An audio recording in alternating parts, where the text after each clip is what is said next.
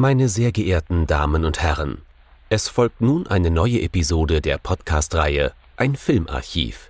Knut Brockmann und Jochen Ecke unterhalten sich über ältere und interessante Filme für ihre Blu-ray-Sammlung. Wir wünschen gute Unterhaltung.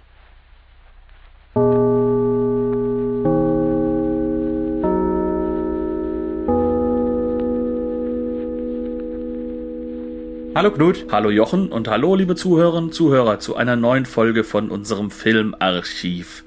Es ist noch immer äh, Juli, noch immer nicht August oder September, sondern Juli. Das heißt, wir sind im Sette Gialli unterwegs und wir sollten uns eigentlich sieben Giallis angucken, also italienische Filme, die so irgendwo zwischen ja Horror und Thriller stehen. Das Problem ist, wir hatten gar nicht so viel Zeit, also haben wir untereinander aufgeteilt, uns, glaube ich, siebenmal diesen Film angeguckt.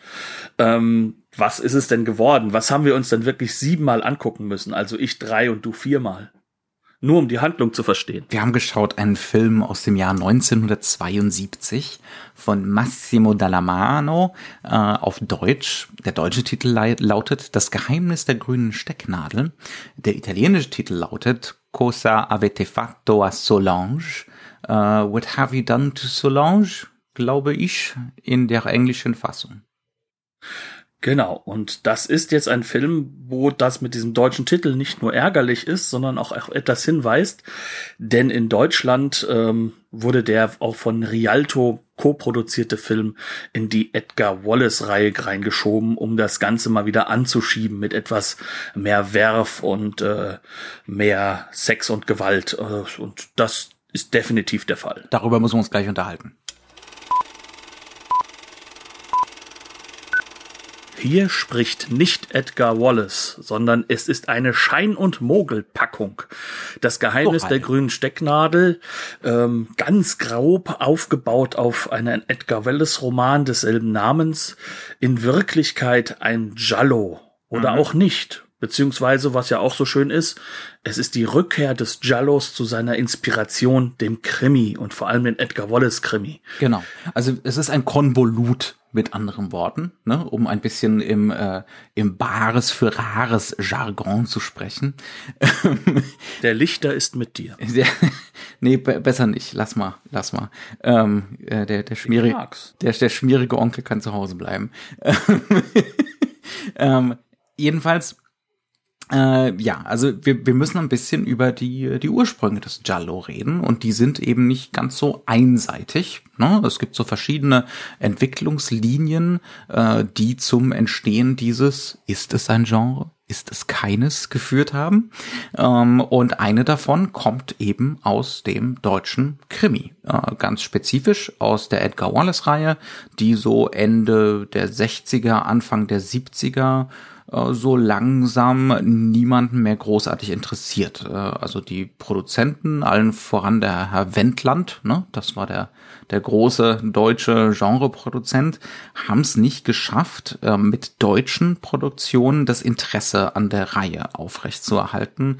Ähm, die ganzen Stars sind mittlerweile abgewandert, ne, wurden abgelöst. Also der gute, der gute Blackie Fuchsberger spielt nicht mehr mit äh, und solche Geschichten. Die ganzen Filme sind auch mittlerweile nicht mehr in Schwarz-Weiß. Jedenfalls es ist jetzt der letzte Versuch, das Ganze noch irgendwo zu retten. Und man versucht das eben mit einer internationalen europäischen Koproduktion. Ähm, dafür unterschreiben dann doch wieder einige der Serienstars, also Joachim Fuchsberger kommt zurück zum Beispiel, äh, Karin Bahl taucht hier wieder auf. Ähm, die ganzen Herrschaften haben natürlich äh, Jahre später kein gutes Haar an diesem Film gelassen. Aber es so war üblich wusste man das damals ja alles nicht, was man da unterschreibt. So Drehbücher hat man auch nicht gelesen. Es, es war wieder der Vers es war der Versuch, äh, um auch wieder im Bares für Rares Jargon zu bleiben, eine Mariage.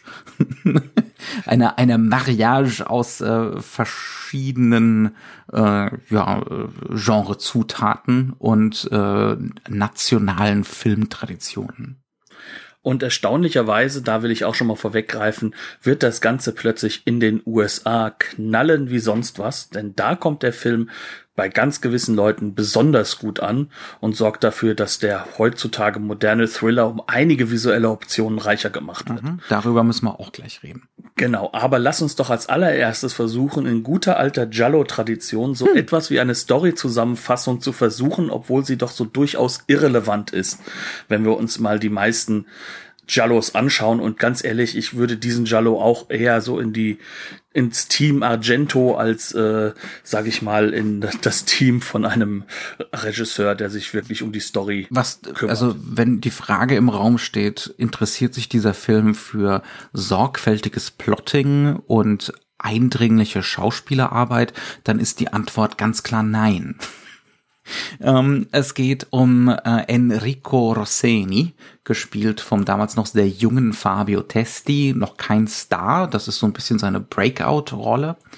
Der spielt einen Lehrer an einem Londoner, an einer Londoner Mädchenschule, die noch dazu eine katholische Mädchenschule ist. Das ist so, ein, so eine seltsame Enklave, die der Film hier imaginiert, wo diese ganzen ähm, englischen Mädchen äh, sehr, sehr keusch äh, äh, zum Beispiel Schleier tragen beim Gottesdienst. Äh, so eine der, der Bizarro-Versum-Aspekte dieses Films. Jedenfalls, äh, der ist Lehrer an dieser katholischen Mädchenschule und unterhält eine Liaison mit äh, Elizabeth Sackles, äh, gespielt, gespielt von Christina Galbo, ähm, also mit einer Schülerin, äh, was natürlich äh, zum einen schon mal äußerst problematisch ist. Äh, dann kommt allerdings der, der Mörderplot ruckzuck ins Laufen, denn eine der Schülerinnen, nicht unsere gute Elizabeth, wird bestialisch ermordet. Das ist Hilda ähm, und die wird äh, an der Themse gefunden mit einem Messer in den Geschlechtsteilen. Äh, und der Twist bei der ganzen Sache ist, Enrico und Elizabeth haben, waren dabei, haben diesen Mord aus einem Paddelboot aus der Entfernung gesehen. Zumindest Elizabeth hat's gesehen, ähm, Enrico nicht. Äh, aber jetzt ne, ergibt sich natürlich die Problematik, äh, sie kann nicht zur Polizei gehen, ohne dass ihre Liaison auffliegt. Ähm, und äh, Enrico macht den Fehler, zum Tatort zu gehen und äh, gerät natürlich deswegen ruckizucki ins Visier der Polizei, wird verdächtigt, diesen Mord verübt zu haben. Ähm, und der ermittelnde Polizist in dieser ganzen Geschichte ist äh, Drumroll äh, Joachim Blacky Fuchsberger, der hier einen Inspector Barth spielt. Ähm, ja, und äh, dann ist die ganze Sache eröffnet. Wir haben also zwei Detektivfiguren. Einerseits den Inspector Barth, der lange Zeit den unseren Herrn Rossini äh, verdächtigt aber auf der anderen Seite haben wir den Herrn Rosseni selbst, der natürlich jetzt ein äh, klares Interesse daran hat, diesen Mord selbst aufzuklären. Und es bleibt natürlich nicht bei einem Mord, denn das ist ein Giallo. Das heißt also, es werden nach wie vor, na, nach und nach weitere junge Mädchen, alle aus demselben Freundeskreis, alle aus äh, dieser Boarding School, äh, ja, auf dieselbe bestialische Art und Weise umgebracht. Was fehlt, Knut?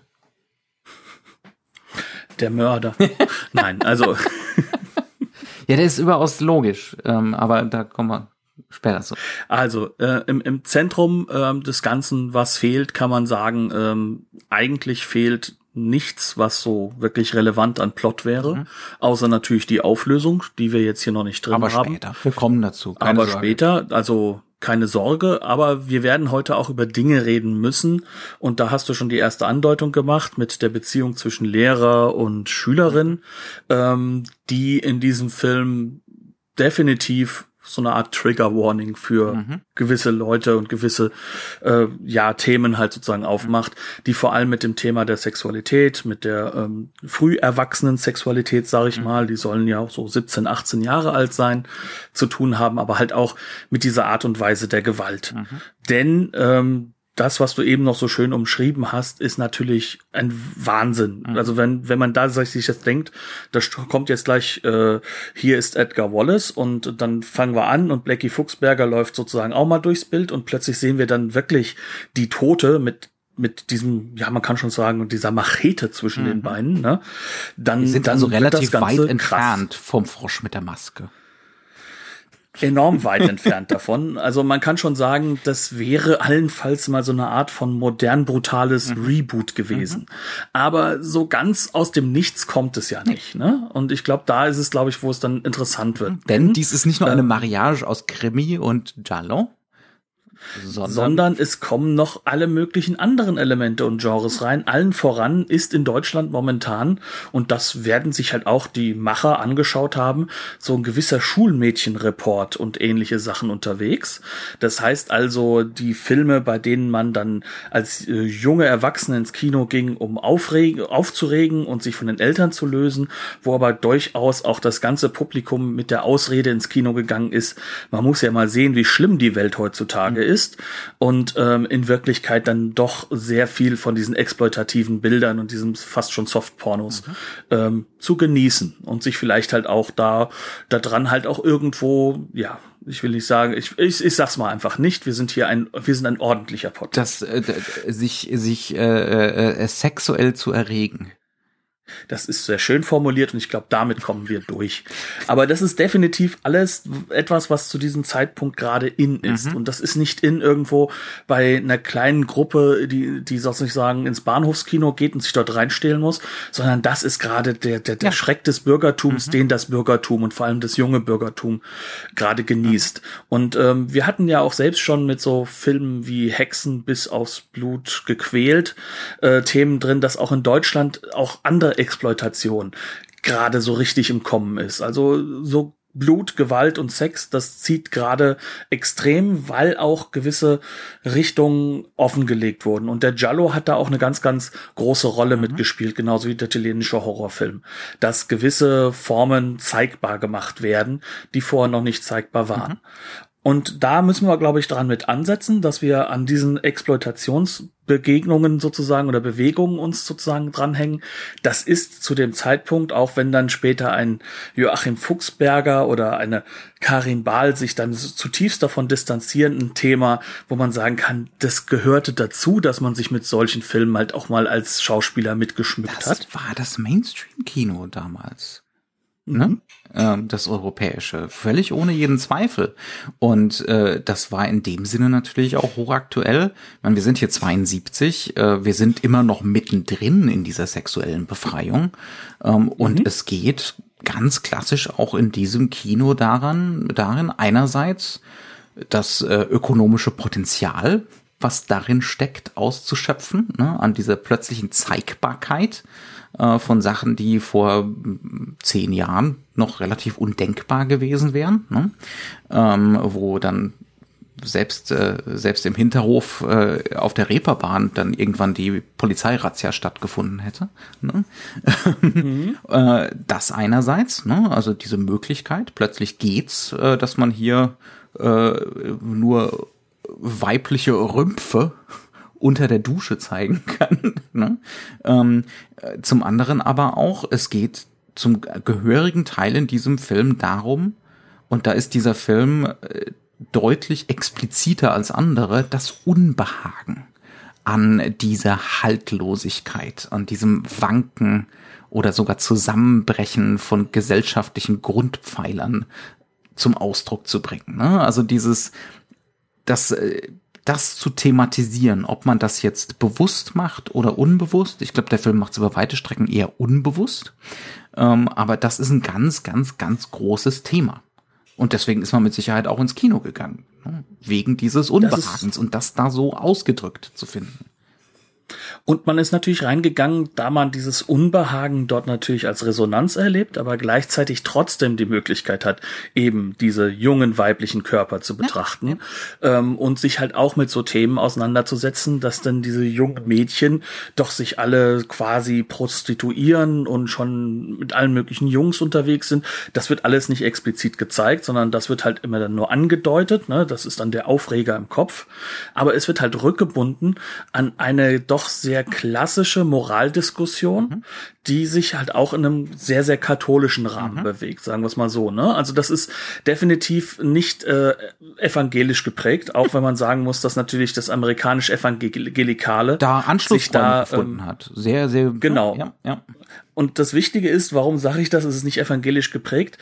Du hast es ja schon angedeutet. Dieser Film schafft es ja on location in London im Kern eine erzkatholische Enklave aus Rom zu imaginieren. Genau, ja. Mhm. Ja. ja. Und das ist ja durchaus bewusst, weil da fühlt sich natürlich das, der, der, der, der Regisseur, die Drehbuchautoren, äh, zu denen ja auch ähm, der Regisseur gehört, äh, zusammen mit äh, äh, Bruno Di Geronimo, ähm, dass man sagen kann, die fühlen sich damit ja wohl und das sind auch Themen, die sie abarbeiten können, ohne dass sie sich's bewusst machen müssen. Sondern sie machen halt jetzt ihr Jallo-Ding. Und das ist ja nicht das erste Mal, dass ein Jallo auch in, in, in London spielt, ne? Und für Edgar Wallace ist es ja vollkommen normal, ne? Also London lag da halt nur meistens an der Alster oder der oder der Weser oder sonst Wir wo. Wir haben zuletzt bei Sergio Martino gesehen, ne? Hier, hier im Podcast auch. Da macht man halt mhm. ein paar Außenaufnahmen und den Rest macht man zu Hause im Studio. Äh, hier ist es ein bisschen anders, ne? Genau, weil hier ist fast alles wirklich in London gedreht, aber man drapiert es wirklich komplett aufs Italienischste, zumindestens mhm. wenn die Kirche ins Spiel kommt. Und äh, die ist ein zentraler Faktor in dem Film. Mhm. Denn über lange Zeiten des Films denken wir ja auch, dass wahrscheinlich ein Priester der Mörder ist. Auch das ist natürlich ein offenes Thema. Ähm, was auch ganz, ganz klar mhm. im Giallo immer wieder abgearbeitet wird und wo halt auch diese kirchliche Motivik auch mal sehr, sehr stark reinkommt. Ich erinnere da auch nur an ähm, äh, Don't Torture a Duckling mhm. und ähnliche Filme. Aber was wir hier halt haben, ist, dass das Priesterthematik natürlich plotmäßig vor allem vorangetrieben wird und sie ist soweit nehmen wir es vorweg, auch was, was ein bisschen ins Leere läuft, aber nicht ganz. Denn die Kirche und ihre kirchliche Konstruktion mit äh, der Möglichkeit, dort ähm, auch ähm, bei, in einem Beichtstuhl Beichte zu, äh, zu bekommen, die wird sozusagen ad absurdum geführt. Mhm. Also im Endeffekt äh, ist die Beichte nicht mehr in der Lage, dich von deinen Sünden zu befreien, sondern dann kommt noch ein Killer. Also mhm. die Welt wird dich trotzdem mhm. bestrafen. Mhm. Ähm, das sind so Faktoren, die ganz, ganz stark im Fokus stehen und die natürlich nicht London sind, sondern die sind ganz, ganz deutlich dieses die italienische, ja. äh, dieses italienische Thema, das, das ja auch natürlich jetzt sehr, sehr stark ist, weil wir haben auch ein hochexploitatives Kino. Ne? Also gerade auch der äh, äh, Dalamano oder wie er ausgesprochen wird, der wird ja auch gerade so auch in diese ganzen sleazy Soft-Porno-Filme hineingehen. In, äh, ja, hat glaube ich zu diesem Zeitpunkt ja auch schon äh, ähm, die Venus im Pelz gedreht ähm, und und solche Sachen, ne? Und und sein Kameramann, also das ist ja, das ist halt Joe D'Amato und ähm, wer ihn jetzt sag ich mal nicht kennt, ähm, der der König, Google ihn des, mal, des Sleaze, ja, der spätere genau. König des Sleaze äh, im italienischen Kino und dann in ganz vielen direkt auf Videokassette Produktionen, ja. Ähm, genau. Also das heißt, hier ist schon einiges davon angelegt, aber es ist halt auch dieses Bewusstsein da, eigentlich dürfen wir das ja nicht, wenn wir da an unsere Erziehung glauben. Mhm. Ne? Und das ist ein zentrales Element, was in diesem Film mitspielt. Mhm. Und das wir brauchen Beispiele. Wir müssen, wir müssen konkreter werden, mhm. Knut. Greifen uns doch mal irgendwas raus. Hast du eine Idee? Ähm, wir können eigentlich direkt mit dem Anfang beginnen. Würde ich sagen. Also das ist halt auch vielleicht eine ganz gute Leseanleitung, weil da natürlich der Film schon von Anfang an klar macht, ähm, dass da was auch nicht so ganz richtig mhm. läuft. Mhm. Ähm, denn wir haben am Anfang im Endeffekt äh, unseren Hauptcharakter, ne, Enrico, äh, also Fabio Testi. Kann vielleicht sogar schon mal Vorspann anfangen. Bevor wir, bevor wir dahin kommen, ne? Junge Frauen auf Fahrrädern. Äh, ja. zu, zu Ennio Morricone Musik, Gott hab ihn selig.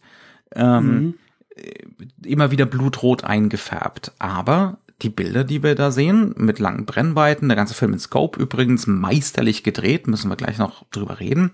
Ähm, junge Frauen auf Fahrrädern, das ist eines der zentralen Freiheitsbilder der neuen Wellen insbesondere der Nouvelle Vague, das heißt also so Ende der 50er ähm, bis Mitte der 60er, insbesondere bei Truffaut, ist das wirklich der Standard und das sieht man im deutschen Arthouse-Kino bis heute. Ne? Äh, die Frau, die die Freiheit genießt auf dem Fahrrad. mit wehendem Kleid, wenn es sein muss noch. Ähm, und das haben wir dann hier auch wieder. Und ich glaube, jetzt müssen wir spoilern. Ne? Einerseits kriegen wir dieses Bild schon konterkariert dadurch, dass es immer wieder mit einem Filter blutrot eingefärbt wird. Aber das könnte man ja jetzt wenn man den Film noch nicht gesehen hat äh, oder gerade am Anfang ne, des Schauprozesses ist, mhm. ähm, das könnte man ja werten einfach als, oh, ja, das ist ein Jallo. Ne? Also hier kommen dann jetzt junge Frauen um, das ist jetzt einfach das Genremuster. Aber, und hier müssen wir jetzt einfach krass spoilern, ähm, der Film äh, basiert eigentlich darauf, dass diese jungen Frauen die Täterinnen sind. Nicht im Sinne davon, dass die diese Morde verüben, aber dass die dafür verantwortlich sind, dass der Täter ne, tut.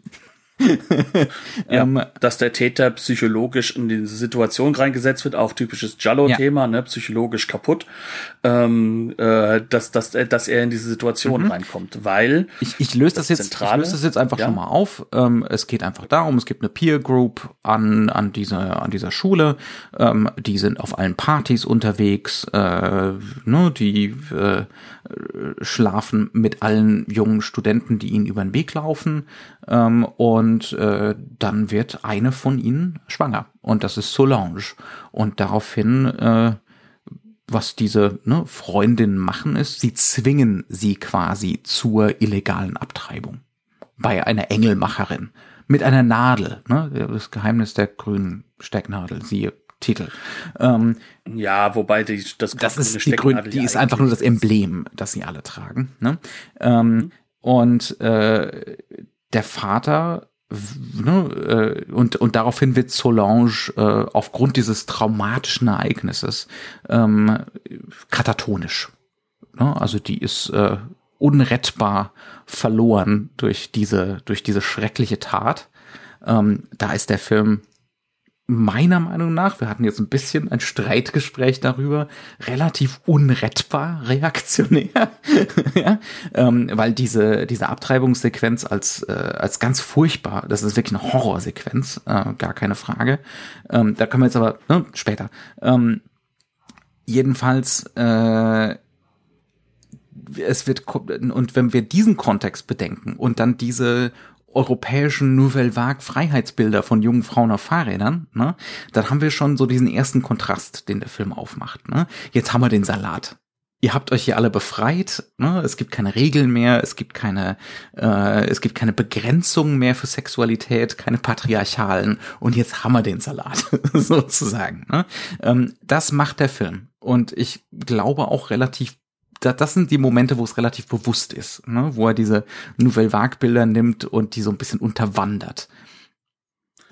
Also dieses Unterwandern mit den Bildern ist definitiv eine der grundlegenden mhm. Strategien des Films, weil es ist nicht das einzige Mal, dass er mhm. das macht. Also wir haben auch ganz andere Bilder und da kommen wir zu dem, was dann nach dem Vorspann geschieht, dass wir nämlich die beiden Liebenden, also Elizabeth und Enrico, äh, in die in einem Boot sehen, wie sie gerade ja ne äh, äh Heavy Petting unterwegs mhm. sind. Äh, man merkt, Enrico möchte gerne sehr viel mehr zu diesem Zeitpunkt. Sie ziert sich aber noch, ähm, was sie natürlich halt auch von den anderen Mädchen dort ablöst, sozusagen. Ne? Auch das wird später nochmal Thema. Die amerikanischen Slasher-Regisseure horchen auf. Mhm. Genau. Ähm, und was dann halt eben rauskommt, ist, wir sehen das mit ganz hohen Brennweiten von weit entfernt. Die Kamera ist gefühlte 20 Kilometer weg. Wir haben dazwischen das Gebüsch und das Gelärsch. Wir sehen aber ganz genau, was bei den beiden da passiert. Natürlich haben wir auch nähere Aufnahmen dann, ne, aber immer wieder Gebüsch dazwischen geschaltet, damit wir auch sehen, dass wir eigentlich nicht da zu sein mhm. haben. Also wir sind sozusagen jetzt schon wir an diesem Punkt. Die perversen Voyeure wir sind die perversen Voyeure, aber wir kriegen dann ja auch zumindestens später definitiv ja auch äh, das zu sehen, was wir perversen Voyeure ja aus aufgrund des Filmplakats äh, eigentlich sehen mhm. wollen, wenn wir ins Kino gehen. Ähm, aber was halt jetzt passiert ist, dass gleichzeitig immer wieder dazwischen geschnitten wird, wie ein junges Mädchen, nämlich diese äh, diese Helga oder Helen, äh, wie sie versucht halt einfach von einem Mann wegzulaufen oder einer Person. Das wird nicht mal gezeigt. Die Person ist wie so häufig äh, im Endeffekt sehr sehr klar nicht zu erkennen, außer dass dann am Ende sie am Boden liegt, äh, ihr die, Le die, die Kleider vom Korb, äh, Körper gerissen werden und dann blitzt ein riesiges Messer auf und das schlägt halt nach unten. Wir sehen also nicht, wie der Mord stattfindet, aber es ist relativ ist klar, was der gerade macht. Ja. Mhm. Es ist extrem suggestiv. Das Ganze wird aber so gemacht, dass wir nie genau sehen, ob das jetzt da ist, ob das wirklich stattfindet, ob das jetzt irgendeine Psychosache bei dem Mädel mhm. ist, weil sie sagt, sie hat das gesehen. Ähm, uns wird relativ klar gemacht, dass wir die Blickrichtungen eigentlich nicht haben. Also sie kann es eigentlich nicht Zumindest sehen. so, wie es gezeigt wird. Ja. Genau, so wie es gezeigt wird, definitiv nicht. Und das Ganze wird jetzt hier zusammengebaut als etwas, wo wir jetzt schon das erste Mal so in Fragestellungen mhm. reinkommen. Mhm. Das fängt schon mal damit an, dass der Film definitiv Enrico nicht positiv darstellt, mhm. weil der ist frustriert. Der dachte, er kommt jetzt zum Sex dazu, ne, und äh, sie will nicht. Und dann wird er halt unwirsch und äh, sagt, jetzt fahren wir halt zurück in die Stadt. Äh, ich habe keinen Bock mhm. mehr sozusagen, ne. Ähm, was natürlich äh, nicht gerade sagen soll, das ist ein lieber Kerl.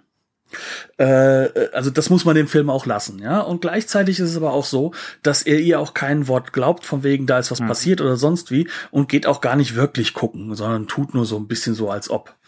Ähm, und diese Bilder sind konstruiert in der Form, dass wir die ganze Zeit eigentlich als eigene Persönlichkeit dabei sind.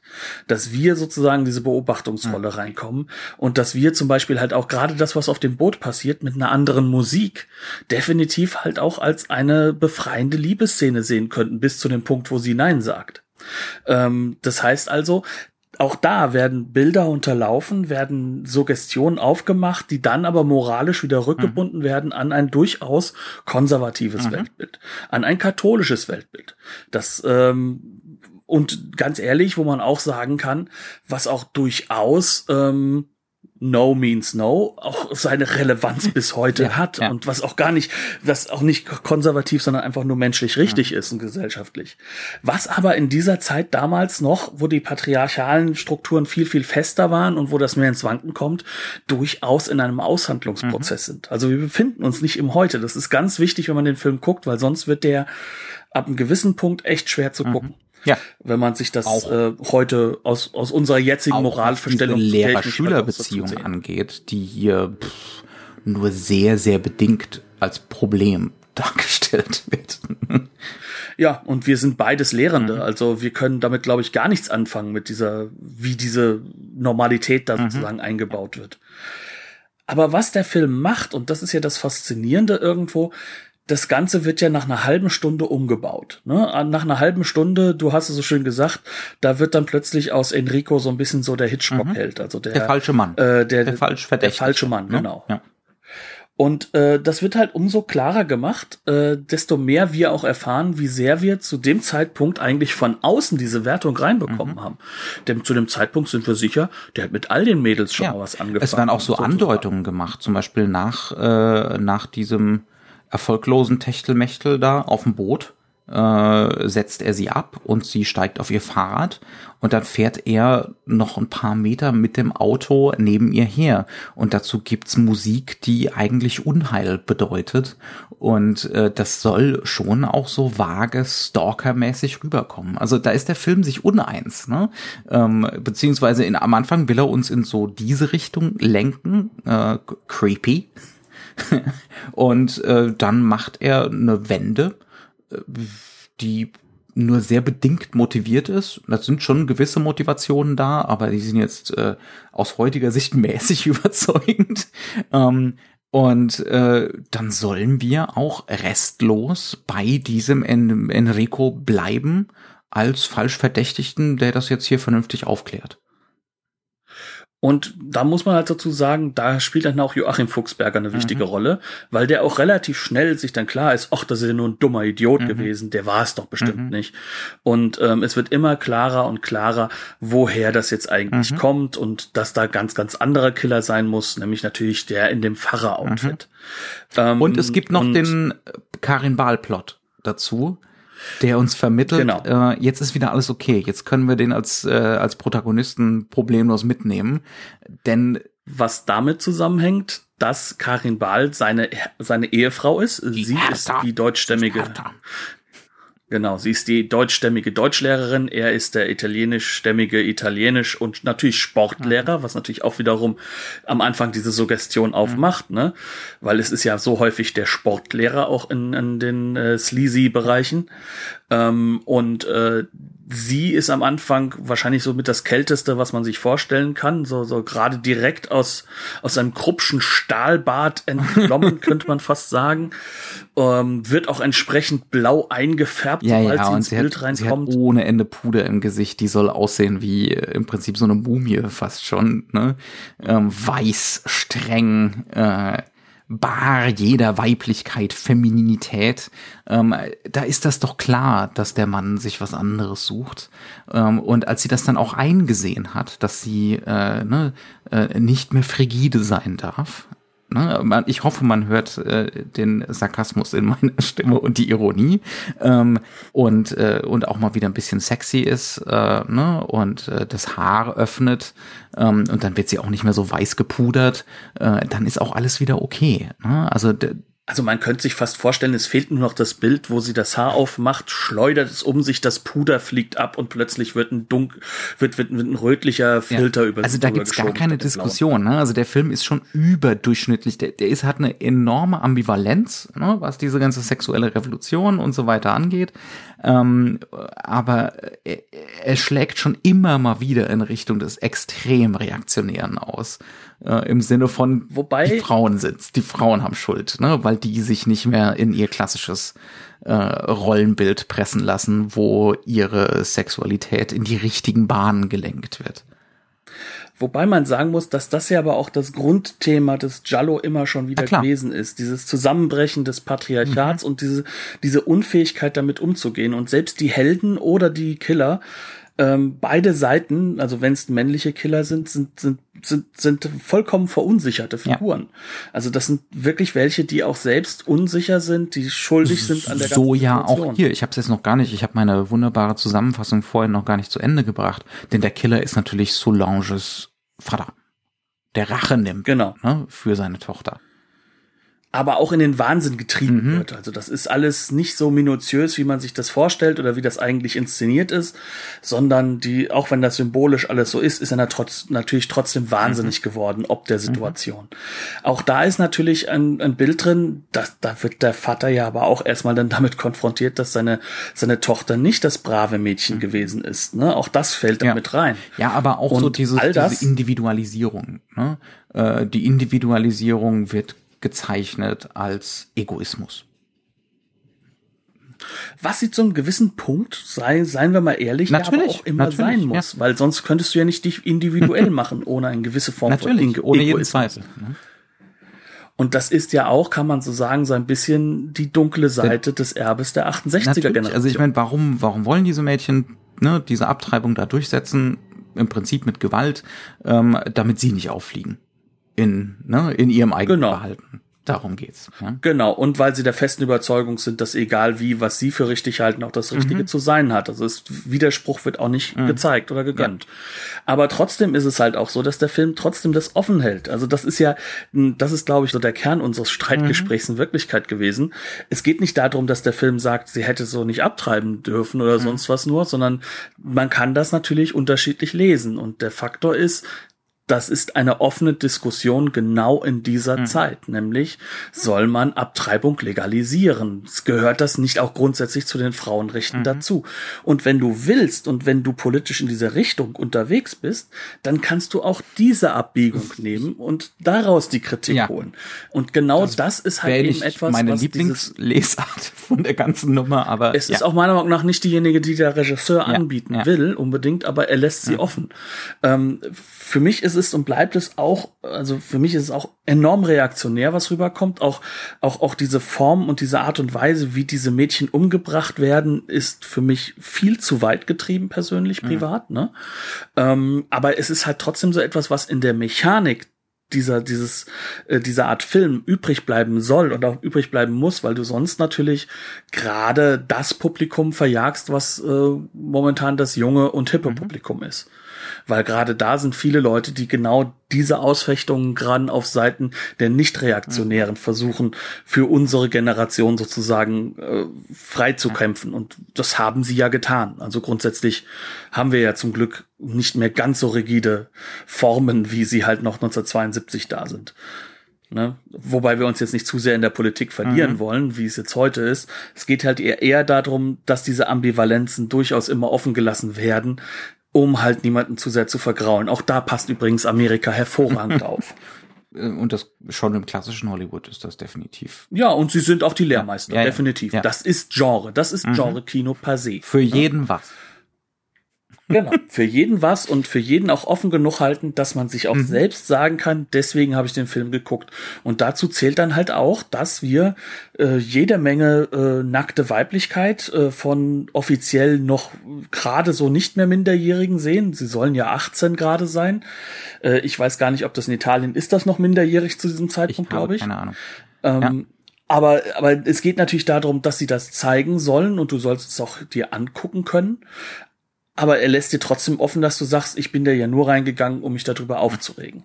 Auch das ist so ein Angebot, was da natürlich ja. gemacht wird und das halt auch Schulmädchenreport als sogenannte Aufklärungsfilme mhm. äh, natürlich mega erfolgreich mhm. hat werden lassen zu ja. diesem Zeitpunkt. Jetzt kommen wir aber an einen Punkt, an dem wir vielleicht auch noch mal ein bisschen darüber reden sollten. Wir haben diese Ambivalenz. Mhm wir haben dieses super Reaktionäre vielleicht mhm. auch. Wir haben schon mehrfach festgemacht, der Film hat keine besonders gute Handlung und Plot Development ist ja shaky at best, würde mhm. man sagen. Was bietet denn der Film dagegen mhm. an? Also für ein amerikanisches Publikum, das sollten wir vielleicht auch zu Ende führen, den Gedanken, für ein amerikanisches Publikum und für werdende amerikanische Regisseure bot der Film auf jeden Fall dramaturgische Strukturen an, äh, die man gut imitieren konnte und die auch wohl ähm, ideologisch anschlussfähig waren. Also er hat zum Beispiel diese Slasher-Struktur von äh, die ganz bösen Mädchen, die waren ganz schlimm umgebracht. Und äh, jetzt kommt hier wieder ein Spoiler. Die Elizabeth, die muss natürlich auch sterben, ähm, aber die kriegt den Ophelia-Tod in der Badewanne. Äh, ne? ähm, also diese. Weil, und das ist so dieses typische Slasherhafte, mhm. sie ist noch Jungfrau. Mhm. Was natürlich auch wieder Enrico in ein positiveres Licht bringt, weil der wohl scheinbar wirklich total in sie verknallt mhm. war und äh, dann halt bei Heavy Petting aufgehört mhm. hat. Ne? Ähm, aber auf der anderen Seite ist es natürlich so, das Bild Jungfrau überlebt oder mhm. wird weniger hart umgebracht, nicht mhm. Jungfrau, da können wir machen, was wir wollen damit. Das ist natürlich sozusagen das, das moralische Korsett des mhm. Slasher-Films. Ja. ja. Ähm, und da haben Mike da, Myers da kann man jetzt schon sagen, da haben ne, manche Leute sehr, sehr genau hingeguckt ähm, und das dann, das dann deutlich später imitiert in den USA. Ähm, aber zum anderen ist der Film fantastisch inszeniert. Ähm, kann man nicht anders sagen. Ne? Der Dalamano ist selber eigentlich Kameramann, hat vorher zum Beispiel für Sergio Leone gearbeitet. Ähm, und da. Ja, also die beiden Erstlinge mhm. für eine Handvoll Dollar und für ein paar Dollar mehr. Durchaus visuell ziemlich geniale und Filme. Auch Herr, der Herr äh, D'Amato ist ein fantastischer Kameramann, ne? egal was man sonst so von ihm hält. Und äh, die inszenieren hier Kamerakino Deluxe. Es ist, äh, es ist irrsinnig, äh, wie viele Einfälle die hier haben, die man dann zum Beispiel wiedererkennt oder schon mal tausendmal gesehen hat im amerikanischen Thriller zum Beispiel. Ähm, oder wie die hier Standardsituationen neu definieren und spannend neu inszenieren. Zum Beispiel die Standardsituation, äh, ein dunkles Auto hält an, eine junge Frau wird zum Auto gebeten und dann ins Auto gezogen. Das würde jetzt ein normaler, ne, so ein Standardregisseur auflösen in drei, vier, fünf Einstellungen. Und äh, wie macht's der Herr Dallamano? Eine. Eine Einstellung, gefilmt durch das äh, Fenster des Autos in die Tiefe des Raums rein. Wir sehen die junge Frau anlaufen zum Auto hin. Ähm, die Kamera ist quasi der Killer, ne? ist also das Off. Ähm, die zieht sich noch so ein bisschen zurück durchs Fenster, dass wir den Fensterrahmen dann noch sehen. Ähm, ich weiß nicht, ob es ein Zoom ist mehr oder eine Bewegung wirklich und dann wird die Frau wirklich da so reingezogen, so unter oder neben der Kamera weg. Ähm, also wirklich unglaublich aufregend und körperlich äh, ne? und, äh, und ganz cleveres Spiel äh, mit dem, was man sieht und was man eben nicht sieht. Ähm, das ist so ein Beispiel. Oder ein anderes Beispiel für wirklich superbe Kamerainszenierung ist, ähm, wir bei der Beerdigung von ähm, Hertha, nee, nicht von Hertha, wie heißt das erste Opfer? Hilda, ne? Ähm, Hertha, Hertha überlebt. Das kann man ja, schon mal sagen. Die ist ja auch ist die, die gute Ehefrau. Ehefrau. Natürlich überlebt die. Ähm, die wird auch Akteurin noch natürlich ja, dadurch ja. Und, und Mithelferin. für. Die umsorgt jetzt Enrico wieder, damit er den Fall lösen kann. Ne? So wie sich das eben gehört in einer guten katholischen Ehe. Ähm, jedenfalls, ähm, bei der Beerdigung von Hilda äh, relativ früh im Film ähm, knallt uns zum Beispiel Dallamano den Sarg als unscharfes, fast schon abstraktes Vordergrundelement in den in den Scope-Rahmen rein ähm, und die Ecke des Sarges drückt auf Elizabeth die so in der ersten oder zweiten Reihe sitzt. Ne? Ähm, also wirklich fantastische, auch so psychologisierende Bilder. Ähm, das ist einfach irre gut gemacht. Ähm, auch, auch zum Beispiel, wie diese Sequenz inszeniert ist, dass es so unmittelbar lesbar wird als so eine Stalker-Sequenz, äh, wo er mit dem Auto neben ihr herfährt. Ne? Also Enrico mhm. fährt neben Elizabeth mit dem Auto her. Äh, und, und du denkst sofort, okay, das ist so ein, im Prinzip ein Stalker oder ein Mörderbild. Ne? Und gleich zerrt er sie ins Auto rein. Ähm, da sind wahnsinnig tolle Sachen drin. Ähm, oder auch so ich rede jetzt ganz lange und ganz viel. Es tut mir furchtbar leid, Knut. Ich bin, du, du darfst gleich wieder. Ähm, ich höre dir voller Begeisterung ähm, zu. Da zum Beispiel auch, wie Solange inszeniert wird. Die kommt dramaturgisch auch ziemlich problematisch erst in den letzten 20 Minuten des Films vor. Aber dann, also die, die Entrückte, ne, die nach der Abtreibung völlig, die völlig durch ist äh, und nur noch Katat die auch wieder kindlich, kind die, die auch wirklich kindlich wieder aussieht. Also mhm. sieht nicht mehr aus wie eine Frau, die äh, sexuell ja. aktiv wäre. Da sind so Bilder, da wird man jetzt eventuell so mit der Schulter zucken und sagen, ja, kenne ich aus dem Thriller, aber ich, das sind so die Momente, wo solche Bilder erfunden werden ähm, in einem Film wie diesem hier. Wir haben Enrico und Hertha beim Picknick auf einer Wiese in einem Londoner Park ähm, und äh, Enrico legt sich entspannt hin äh, und dann sehen wir plötzlich eine Subjektive von ihm auf dem Kopf, ähm, wo, wo wir zum ersten Mal so richtig Solange sehen ja, ähm, und ne, auf den Kopf, auf den Kopf gedreht, völlig entsättigt das Bild, wie wie ein Geist, also es ist wirklich wie so ein wie so ein Gothic-Moment, der da so reinknallt. Ne? Ähm, und dann dreht sich das Bild wirklich so um 360 Grad, äh, um seine Subjektive darzustellen, ne, bis äh, bis das wieder normal kadriert ist. Ähm, das ist und dazu gibt's einen Klangteppich von Morricone, das ist einer seiner sehr guten Soundtracks. Ähm, der wirklich so dieses, äh, diese konstante, dieses konstante Unbehagen an dieser Welt, an dieser befreiten Welt ausdrückt. Ne? Ähm, und ein allerletztes Beispiel, oder wolltest du?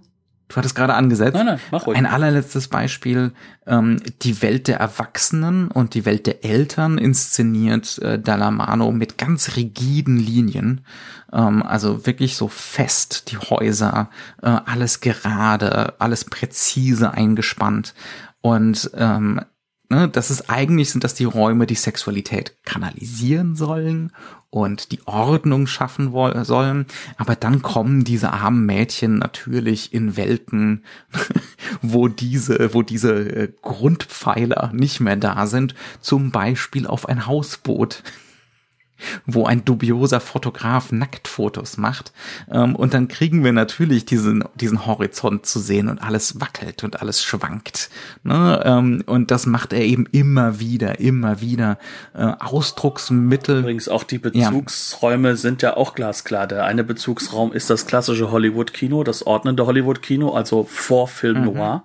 Und der andere Bezugsraum ist ganz klar Nouvelle Vague, Nachfolge Nouvelle Vague, äh, später Antonioni oder mittlere mhm. Antonioni, solche Sachen, ne? Also, wo, wo wirklich ganz bewusst dann plötzlich die Handkamera ausgepackt ja. wird und eben die, die, das, das strenge Bild gebrochen mhm. wird. Um diese ne? Entfesselung. Antonioni ist ja dieser Bruch genau. auch ganz wichtig. Aber, ja, ne, genau. er benutzt hier wieder die Mittel der Nouvelle Vague, aber es ist, es geht eigentlich darum, das Unbehagen dran auszudrücken, ne? Ähm, oder äh, die eigene reaktionäre Haltung dazu, je nachdem, wie man das lesen möchte.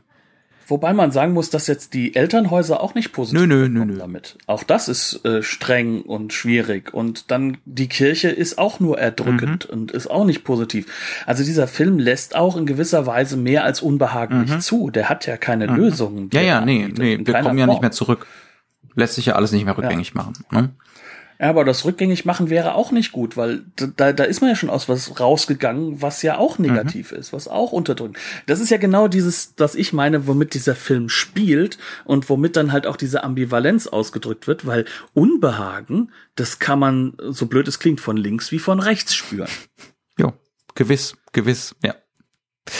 Und das ist zentral. Mhm. Und ähm, bei uns jetzt im Nachhinein kann man natürlich sagen, dass dieses Unbehagen natürlich auch so seine Rollen da drin liegend spielt, ähm, dass wir ja gesehen haben, dass gewisse Räume, die aufgemacht werden, die als Freiheitsversprechen in der Nouvelle Vague halt aufgekommen sind, zu einem radikalen Individualismus geführt haben, der ja auch seine Nachteile hatte, die wir alle und durchlebt haben in den 80ern, im Turbokapitalismus, mhm. ne, und solche Dinge.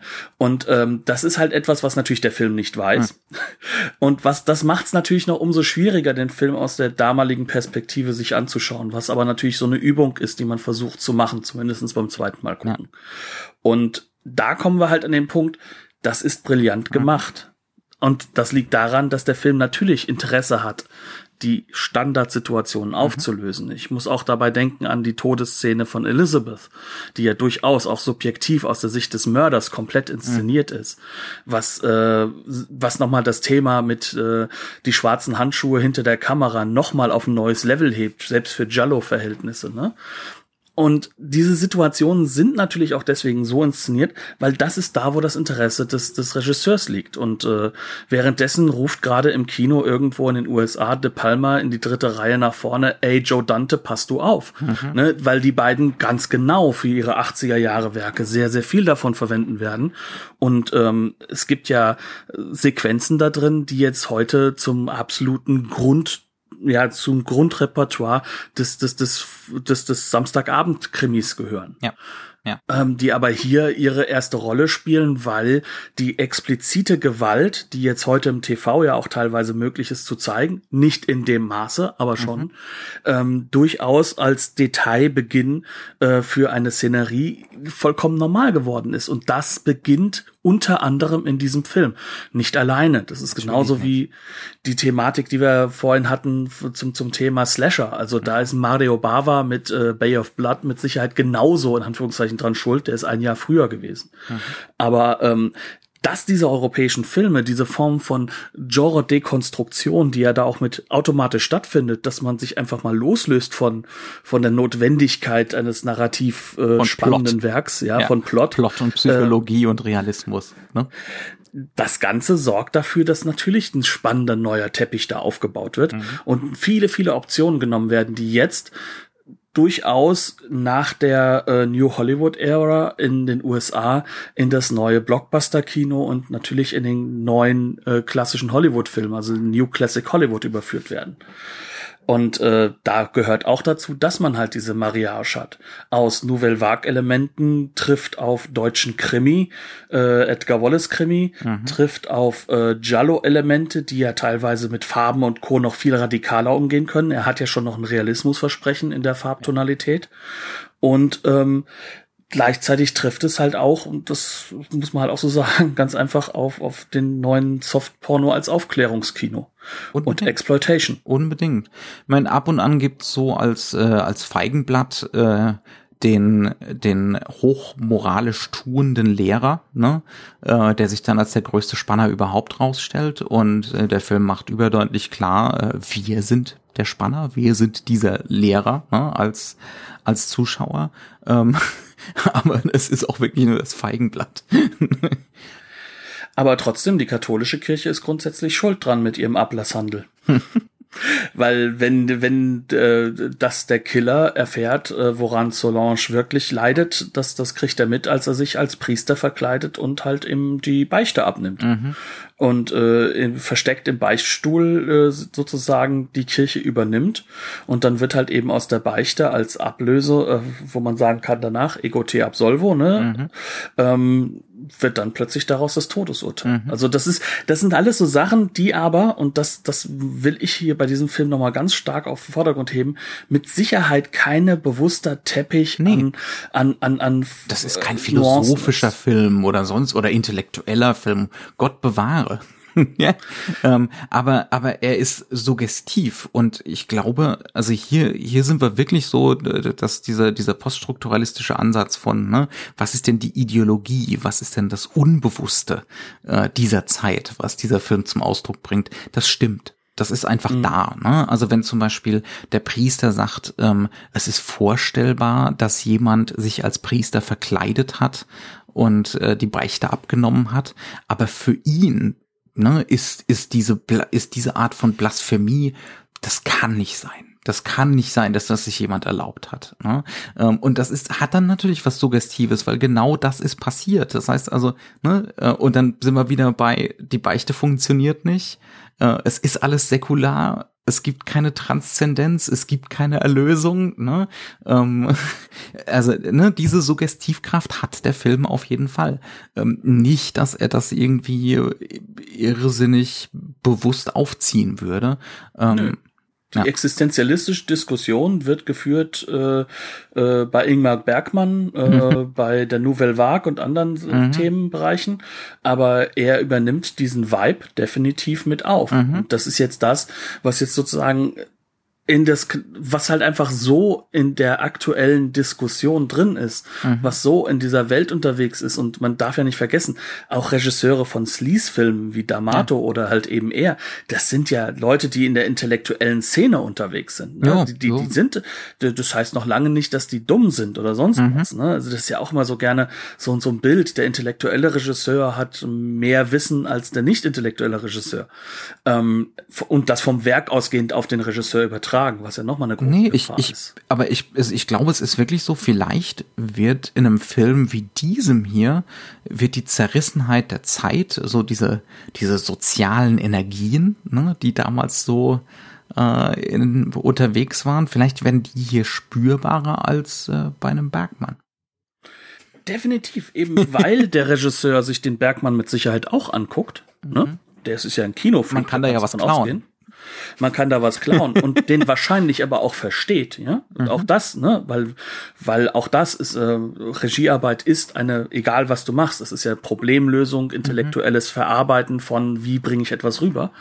Ähm, dieser Regisseur wird trotzdem das ja mitnehmen. Aber das heißt noch lange nicht, dass er das bewusst in seinem Film versucht zu verarbeiten, mhm. sondern in seinem Film versucht er seine Probleme zu lösen. Und die sind, wie bringe ich das möglichst spektakulär, möglichst klar für ein junges, erwachsenes Publikum rüber, damit alle ins Kino gehen und halt das wichtigste Problem für Rialto gelöst wird, nämlich wie können wir wieder Geld verdienen mit Edgar Wallace Filmen. Mhm. Mit dem Ergebnis denken sie sich wahrscheinlich danach, vielleicht sollten wir was anderes machen, äh, weil das ist auch nicht mehr Edgar Wallace. Ne? Aber was herauskommt, ist ein Film, der handwerklich spektakulär ist, mhm. aber halt einfach auch gleichzeitig zeigt, was, was die Zeit sagt. Mhm. Ne? Und was die Zeit ist. Und dann kommt man halt dann dahin, vor allem wenn man sich nur für Teile der Inszenierung interessiert, nämlich wie löse ich das Detail, mhm. äh, dass dann die plötzlich im großen Ganzen, wie mache ich die wieder aufregend, ja. genau, äh, dass man dann plötzlich so das, was man sozusagen als gegeben hinnimmt, umso mehr dann resoniert, was was in der Zeit mhm. unterwegs war. Ja es ändert nichts daran, dass ähm, das wahrscheinlich ein Kernwerk für gewisse Regisseure mhm. in den USA geworden ist und das dementsprechend egal, was man davon halten mag. Und ja. äh, ich muss ganz ehrlich sagen, ich bin von dem Film mächtig unterhalten. Das, das ist Fakt. Ja, ja. Ähm, äh, du kommst gar nicht drum herum äh, mit der kam wirbelnden Kameraarbeit, die ähm, aber auch nur dann wirbelt, wenn er mal einen Punkt machen will, ne?